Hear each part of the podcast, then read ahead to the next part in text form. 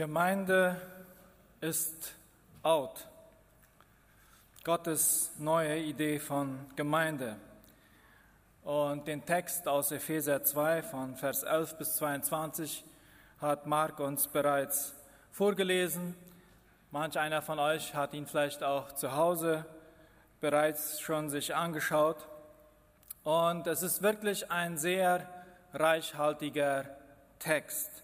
Und man könnte ihn man könnte sehr, sehr vieles aus diesem Text herausnehmen. Und äh, ich will mich heute aber nur auf einige Sachen konzentrieren, die ich denke, die für uns und unsere Gemeinde jetzt äh, dran sind. Wenn wir eine Textnachricht schreiben an jemanden, ein Mensaje, dann kommt da nicht die Tonart und die Betonung mit. Und so hat es schon oft äh, Missverständnisse gegeben, weil ein jeder liest den Text anders und weiß nicht genau, wie die Betonung dann jetzt wirklich sein sollte. Und ich denke so, der Text heute aus Epheser, äh, der macht unglaubliche Behauptungen über die Gemeinde Jesu. Und das ist so ein Text.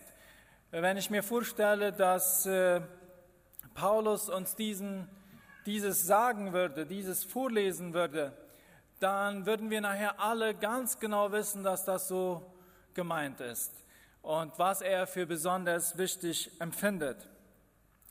Dieser Abschnitt fordert uns heraus, vier Dinge über Gemeinde Jesu zu erkennen. Gottes neue Idee von Gemeinde. Was gilt es denn zu erkennen? Erstens die absolute Notwendigkeit der Gemeinde. Und die Antwort, die finden wir schon gleich hier im Text im ersten Wort. Und das heißt da darum. Wenn wir diesen Abschnitt verstehen wollen, ist es uns für uns wichtig, dass wir den Kontext verstehen. Und dieser Abschnitt über Gemeinde steht im engen Zusammenhang mit dem, was Paulus bereits vorher gesagt hat. Worum ging es denn in den vorherigen Versen? Am Ende von Kapitel 1 betet Paulus um eine Reihe von Dingen, aber hauptsächlich betet er darum, dass uns Christen, dass, dass uns die Augen geöffnet werden für die überragende Kraft und Macht Gottes. Und er macht dann weiter in Kapitel 2 und zeigt auf, wie Gottes Kraft sich in unserem Leben auswirkt. In diesen ersten zehn Versen von Kapitel 2 zeigt Paulus auf, wie ein jeder von uns persönlich Gottes Kraft und Gottes Gnade erfahren kann. Wie unser gebrochenes und sinnloses Leben Leben, Heilung, Vergebung, Berufung erleben kann. Ja, ein neues Leben.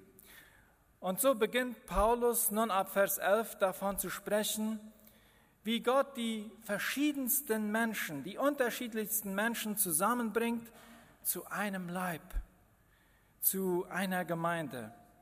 Und so kommt hier beides zusammen in den ersten zehn Versen, wie Gott in das Leben eines jeden Menschen persönlich kommt und in den Versen 11 bis 12, wie Gott in das Leben einer Gemeinschaft kommt und die verschiedensten Menschen in der Gemeinde in Beziehung setzt. Ein sehr herausfordernder Text. Der bereits verstorbene Pastor Timothy Keller hat in den letzten Jahrzehnten zwei Dinge beobachten können. Erstens, ein enorm wachsender geistlicher Hunger. Zunehmend verspürt man mehr Interesse am, am Glauben, mehr Interesse an der Seele, mehr Interesse an Spiritualität, mehr Leidenschaft für Gott. Zweitens aber gibt es gleichzeitig eine Bewegung weg von Gemeinde. Es gibt ein Verlangen nach Spiritualität, aber nicht nach Gemeinde. Es gibt ein Bedürfnis nach Glauben, aber nicht in Gemeinschaft. Wir wollen es selbst tun, mein Gott und ich, oder besser gesagt, ich und mein Gott. Wie wirkt sich das aus? Wenn wir die ersten Verse lesen und sehen, wie Gottes Kraft in unser Leben kommt durch, durch Heilung, durch Erneuerung, durch Vergebung, durch Lebenssinn, ja durch Segen, durch Lebensfreude, dann schreien wir alle, wow, ja genau, das ist es, wonach ich suche. Dann heißt es aber gleich weiter in den darauffolgenden Versen, und diese wunderbare Kraft Gottes wird euch in die Gemeinschaft der Gläubigen einbinden, in die Gemeinde. Dann stottern wir gleich los und sagen, nein, bloß nicht. Aber Paulus, der bringt hier diese zwei Aspekte zusammen. In Wirklichkeit geht nicht nur Paulus, sondern Gottes Wort, die ganze Schrift prägt diesen Gedanken und fordert auf, uns damit auseinanderzusetzen. Meistens kommt dann gleich die Frage auf, bedeutet das, dass man nicht gerettet wird, wenn man nicht Mitglied einer Gemeinde ist? Nein, so ist es nicht gemeint. Und darum geht es auch nicht. Im Kontext spricht Paulus hier von der Kraft Gottes. Paulus möchte, dass wir die überragende Kraft Gottes sehen, erleben können und sofort beginnt er über die Gemeinde zu sprechen. Beides gehört unweigerlich zusammen.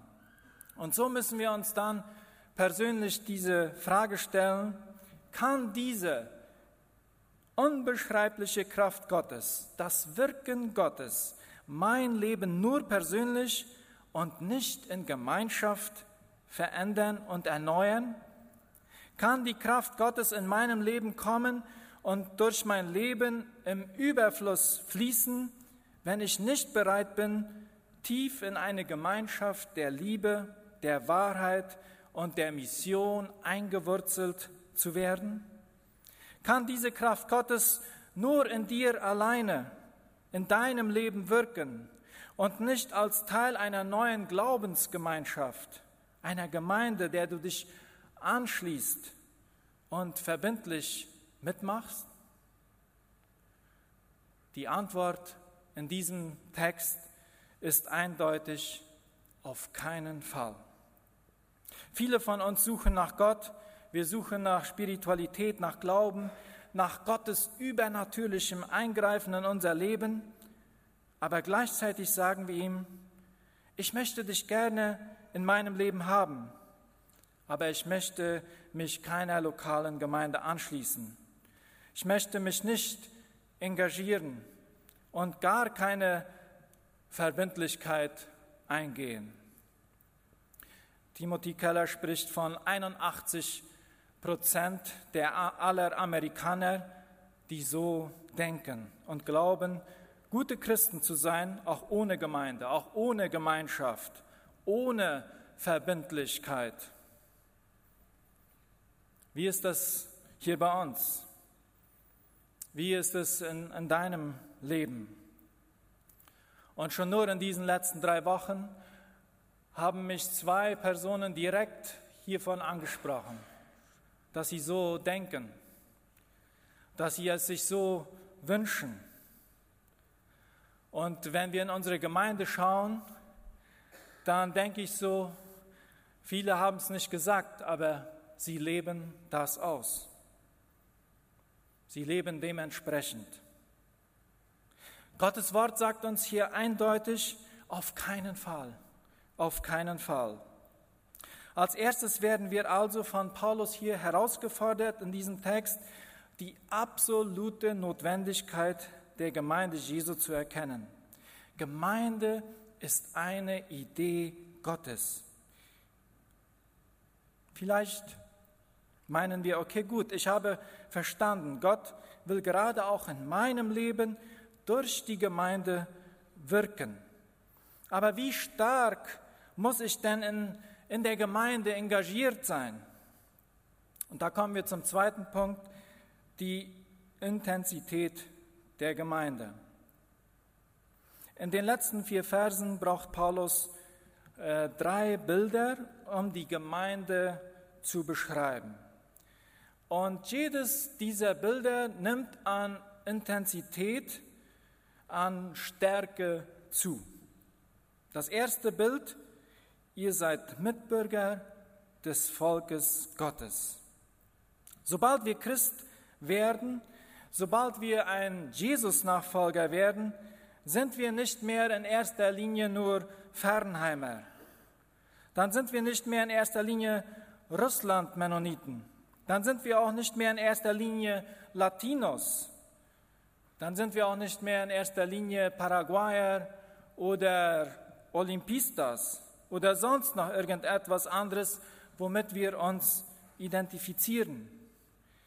Wir wurden aus all diesen Kategorien befreit und wir gehören nun zum Reich Gottes. Wir würden zu Bürgern, wir wurden zu Bürgern einer neuen Nation, einer neuen Familie, eines neuen Volkes. Dieses neue Volk hat einen weitaus größeren Einfluss auf uns, auf unsere Identität, wer wir sind, als unsere Zugehörigkeit zu all diesen anderen Gruppen, denen wir vielleicht auch angehören. Das ist ziemlich heftig. Aber es geht gleich noch intensiver. Das zweite Bild spricht davon, ihr seid Gottes Hausgenossen. Und davon haben wir bereits schon gesungen.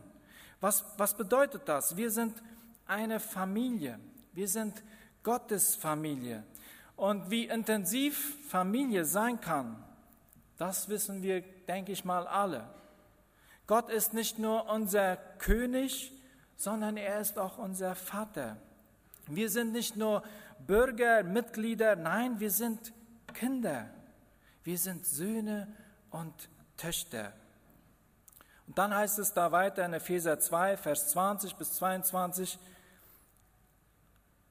als Gemeinde von Jesu Christus steht ihr auf dem Fundament der Apostel und Propheten. Doch der Grundstein, der dieses Gebäude trägt und zusammenhält, ist Jesus Christus selbst. Durch ihn sind die Bauteile untereinander fest verbunden und wachsen zu einem Tempel des Herrn heran. Weil ihr zu Christus gehört, seid auch ihr ein Teil dieses Baus, in dem Gott durch seinen Geist wohnt. Und damit sind wir beim dritten Bild, das Paulus hier braucht. Ihr seid Bausteine eines Tempels, in dem Gott durch seinen Geist wohnt. Unsere Verbindung und Beziehung zu Gott wird immer intensiver. Vom König zum Vater bis hin zu jemandem, der in uns wohnt. Das bedeutet, dass er nicht nur in unserer Nähe ist, nicht nur mit uns ist, sondern er ist in uns, in diesem Tempel der Gemeinschaft. Der lebendige Gott ist dabei, einen neuen Tempel zu bauen.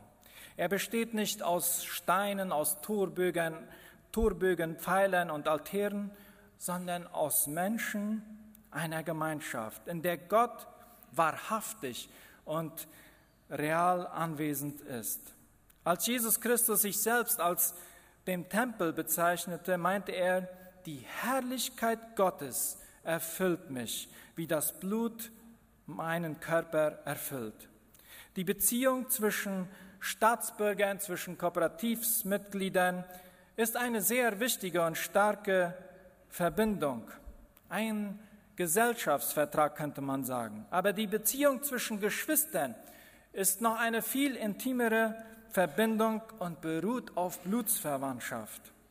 Aber im letzten Bild, das Paulus braucht, spricht er davon, dass wir als einzelne Bausteine durch Jesus zusammen zementiert werden zu einem Tempel. Wir sind miteinander einzementiert worden, können wir mit dieser Vorstellung leben, dass wir einzementiert worden sind, dass wir Geschwister sind, dass wir blutsverwandt sind, dass Gott tatsächlich in uns gemeinsam wohnt, weil wir zusammen zementiert worden sind? Ja, und so stellt sich uns wieder die Frage, wie sehr muss ich denn in der Gemeinde engagiert sein? Wenn du fast jeden Sonntag zu unseren Gemeindeversammlungen kommst, wenn du hin und wieder auch mal eine Überweisung machst, wenn du vielleicht einen guten Teil der Gemeindeglieder kennst und du vielleicht auch sogar gelegentlich draußen nachher beim Terrain bleibst, ist das mit diesem Grad an Intensivität, von der Paulus hier spricht, kompatibel? Auf keinen Fall. Meine und deine Gemeindebeteiligung muss so weit gehen, dass mindestens zwei Dinge geschehen können. Ich nenne das mal verbindliche Brüderschaft. Und das sehen wir schon an diesem Beispiel von Hausgenossen sein.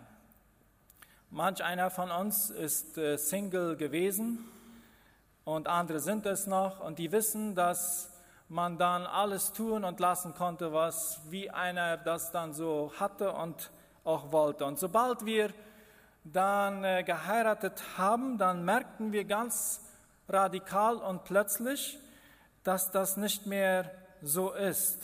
In dem Moment, in, in dem man in einem Haushalt lebt, dann ist man plötzlich rechenschaftsschuldig, rechenschaftspflichtig.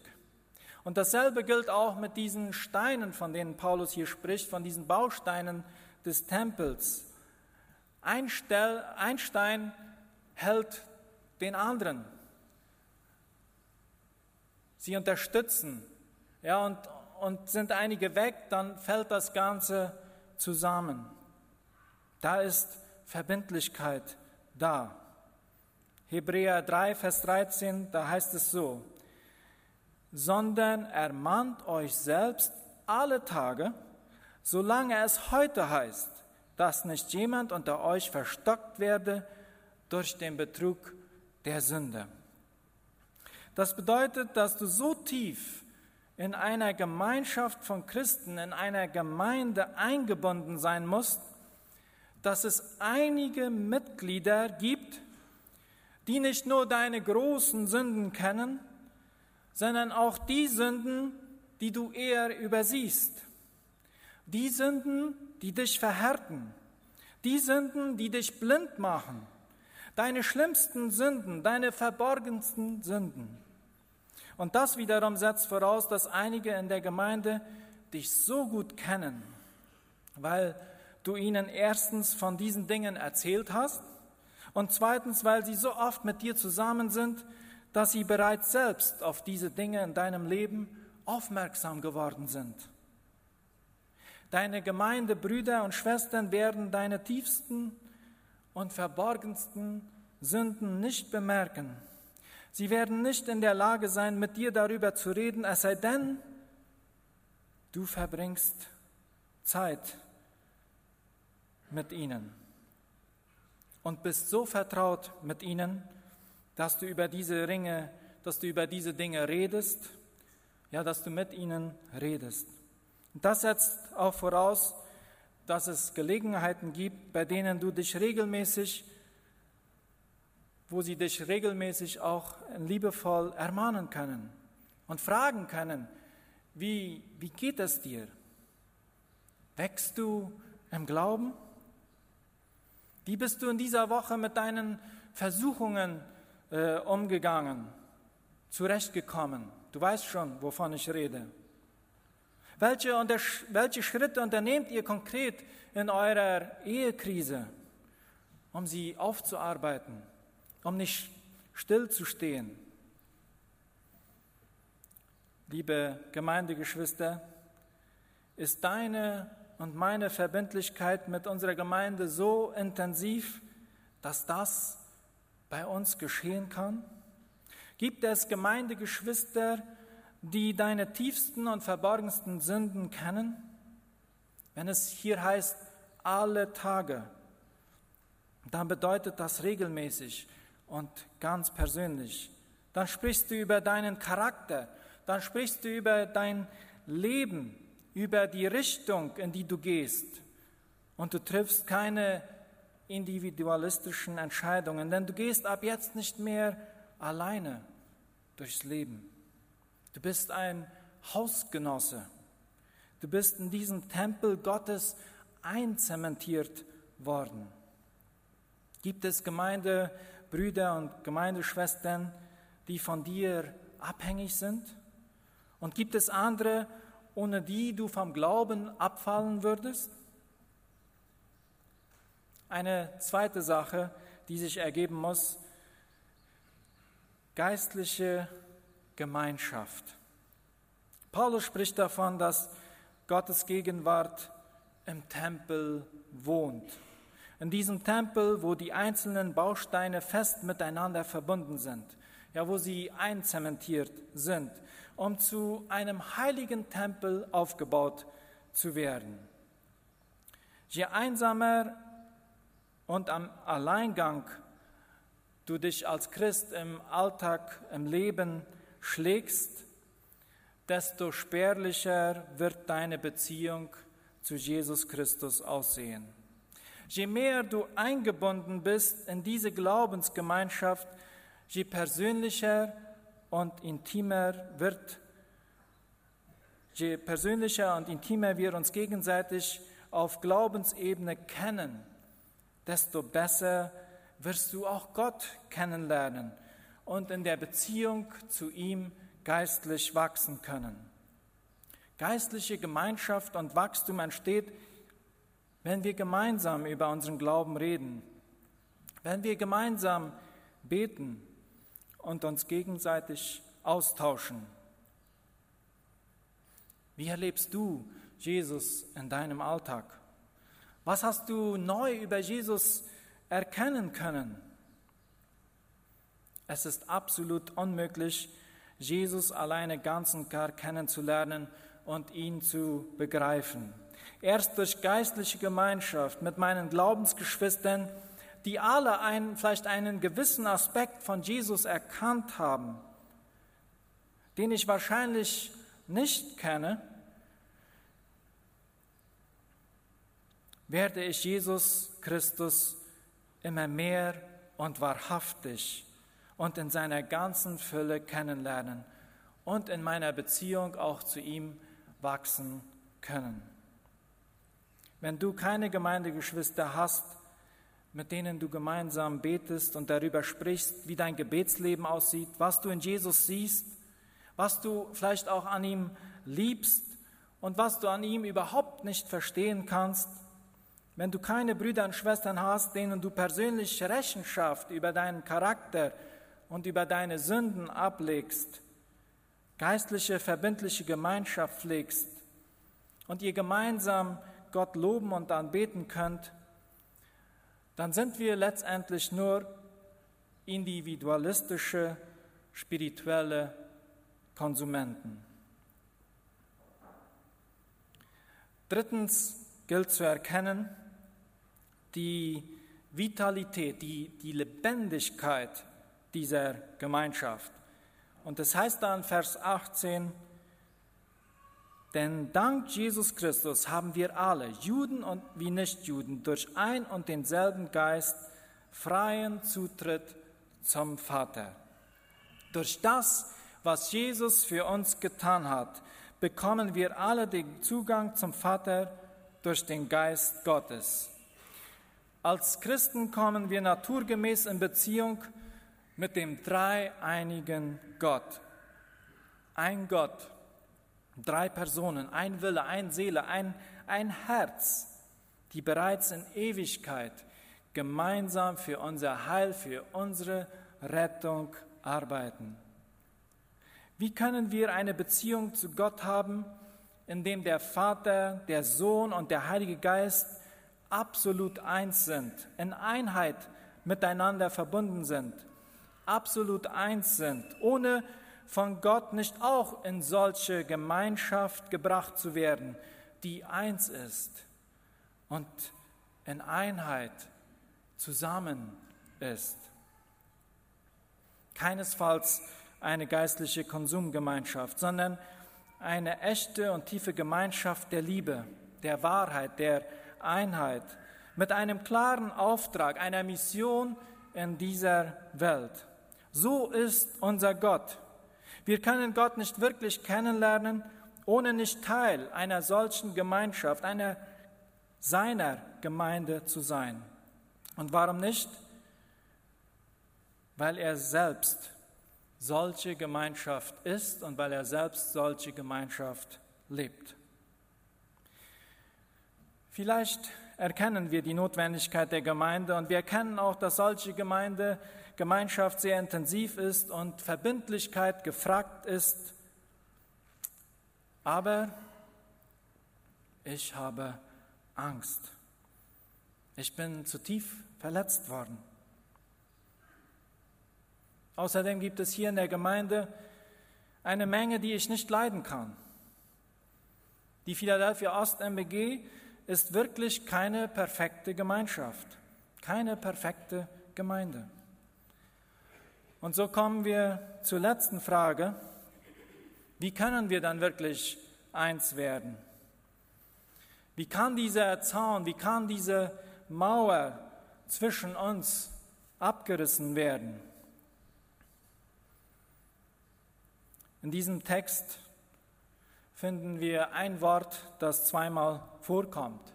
Und das ist das Wort Feindschaft.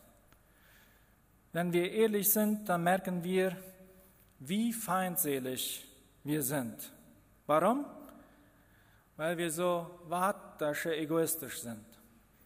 In unserer Ehe, in unserer Familie, mit unseren Kindern, in der Arbeit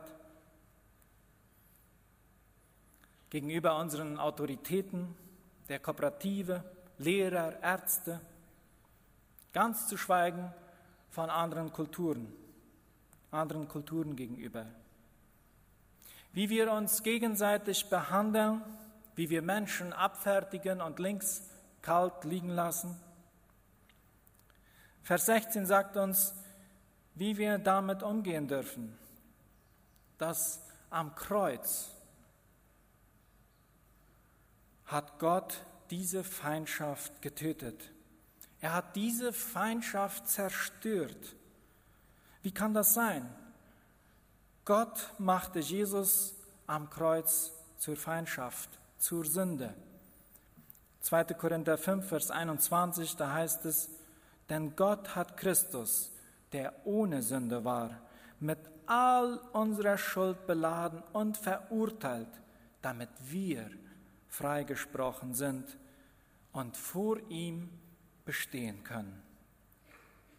Gott behandelte Jesus rechtlich so, als hätte er all diese schrecklichen Dinge getan, die wir uns gegenseitig seit Jahrhunderten antun. Wir haben uns gegenseitig verletzt, wir haben uns gegenseitig mit Füßen getreten, Gewalt, Ausnutzung, Rassismus, Unterdrückung, Zank, Verleumdung, Mobbing abgestempelt. Doch Gott hat Jesus unsere Strafe auferlegt und damit diese Feindseligkeit ausgelöscht. Er hätte uns auch einfach nur beseitigen können. Stattdessen geht unser Sündenregister auf sein Konto. Und Jesu Friedensregister, das geht auf unser Konto. Jesus Christus hat den Zaun, er hat diese Mauer der Feindseligkeit abgerissen. Er ist der Eckstein dieser Gemeinschaft. Er ist daher nicht nur die Quelle unseres Friedens, nein, er ist unser Friede. Liebe Geschwister, lasst uns gemeinsam Gemeinde sein, der Leib Christi. Und das liegt nicht nur am Gemeindeleiter, ob zwar der sehr viel dazu tun kann, Das liegt auch nicht nur an Gemeinderat oder an den Diakonen, ob zwar die unglaublich viel dazu tun können. Da sind wir alle gefragt. Denken wir an diesen Kohlesack, den Mark erst uns vorführte. Lasst uns gemeinsam herausfinden, was das Kreuz und Jesus für uns bedeutet. Lasst uns eine Gemeinschaft der Liebe sein, in der die Unterschiede und die Feindseligkeit dieser Welt ein Ende haben. Lasst uns eine Gemeinschaft der Liebe sein, eine Gemeinschaft der gegenseitigen Verantwortung und Verbindlichkeit. Eine Gemeinschaft, in der wir auch kultur- und sozialübergreifend miteinander Gott loben und anbeten. Eine Familie, Brüder und Schwestern, die in Einheit Gott suchen und ihm gemeinsam leidenschaftlich nachfolgen, damit die Welt Jesus Christus in uns sehen kann, erkennen kann und in unserer Gemeinde erleben kann. Gott möge uns darin gnädig sein und segnen. Ja, danke, Herr, dass wir heute als Gemeinde hier zusammenkommen dürfen, als dein Leib.